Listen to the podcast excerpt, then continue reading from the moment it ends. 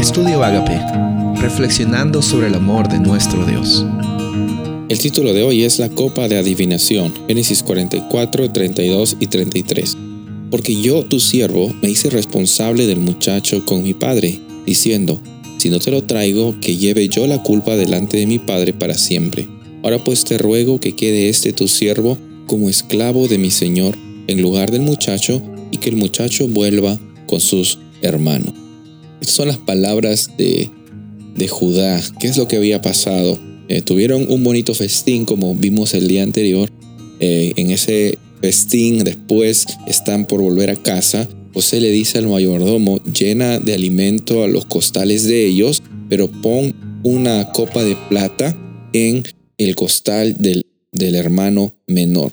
Y, y entonces cuando estaban ya de camino hacia el hogar de ellos, el mayordomo de José las detiene le dicen, ¿cómo es que ustedes nos están pagando el mal que eh, mal por el bien que le hemos hecho a ustedes? ¿Por qué se han robado la copa de, de mi señor, de José, en el cual él la usa para adivinar? Obviamente esta copa no era la copa que eh, José necesariamente usaba para adivinar, era simplemente un pretexto para que los hermanos crean que Ah, existía una obra sobrenatural en todos los eventos que les habían pasado en Egipto. Entonces los hermanos estaban con miedo, eh, dijeron, no, eh, somos, somos tus esclavos, no te preocupes, eh, discúlpanos, creo que recibimos esto como un resultado de nuestras iniquidades. totalmente asustados, pero José le dice, no, tranquilos, el único que tiene que quedarse aquí es el hermano menor, porque él fue el que robó el, la copa.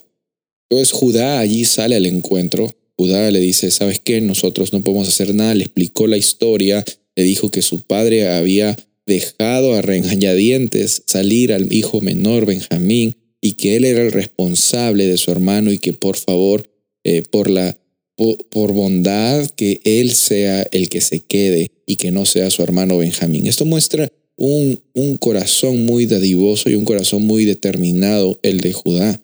Y una intensidad de, de, emoción que se puede ver en todo el capítulo por parte de los hermanos de José, por, por parte de Judá mismo, poniéndose al frente y, sacando cara por, por esta circunstancia totalmente estresante, yo me imagino, con bastante ansiedad. Y es en esos momentos difíciles en que el amor eh, Dios tiene para nosotros y cómo nosotros lo compartimos, es que en ese momento reluce.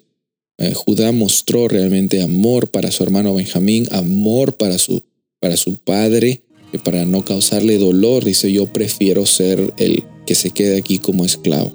Y también hay un interesante eh, símbolo de la sustitución que, que Jesús hace también poniéndose Él en nuestro lugar cuando nosotros habíamos sido los culpables por las ofensas que habíamos cometido. Recuerda hoy día que siempre Dios está contigo, que Él es eh, nuestro mediador y en cada momento nos da esa libertad para vivir con abundancia. Soy el pastor Rubén Casabona y deseo que tengas un día bendecido.